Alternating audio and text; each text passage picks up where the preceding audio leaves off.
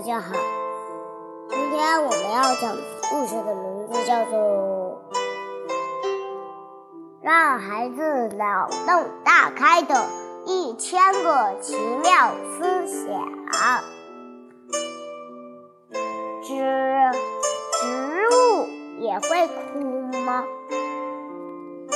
植物虽然没有和人一样明显的特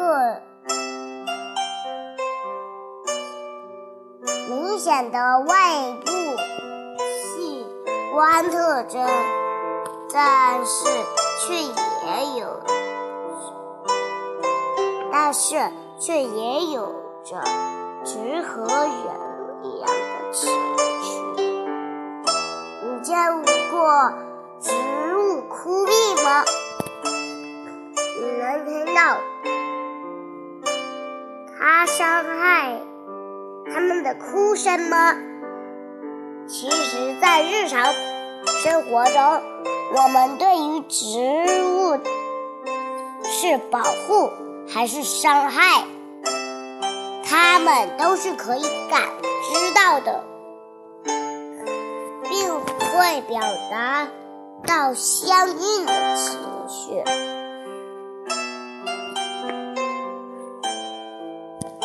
所以，常受到夸奖的植物，会无比人文绿的植物，长得更加茁壮。生物学家早就发现了，植物本身是带有电波信号的，从这些电波信号里，能破译出绿色植物向人们表达出的。多重生命信息为测试点，先插入极电，随后改，则有人用生命力顽强的无悔做实验，在同一页茎叶上选择上下两点的。作为测试点，先插入极电，随后改变无悔的各种外界条件，观察无悔的电势差变化。首先，对无悔的茎茎叶进行扎深扎的伤害性刺激，结果被其次。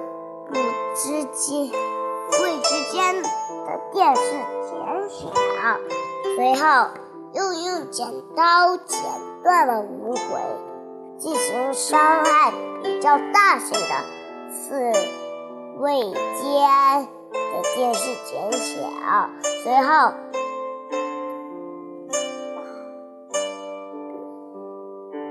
进行较大伤害的刺激。被其测为是电势有明显减少，最后又改用明火实验，对无轨进行燃烧，结果被测部位之间的电势急剧增加，是前两种刺激时的数倍。就像人们哭哭泣时所表现出来的目无涌泉。虽然人们看不见植物的变化，但用单通过仪器的测试，人们现在已经能越来越明确的知道植物所要表达出的情绪了。植物可以当天气预报员吗？在新西兰有一种花，要将出现阴雨天气时，它的花瓣就会呈现成萎缩包卷状。如果花开得很精神的时候，就预示着天空不会下雨；如果花瓣全部伸展打开，便会表示出。晴空万里，因此当地居民有看着花出门的习惯。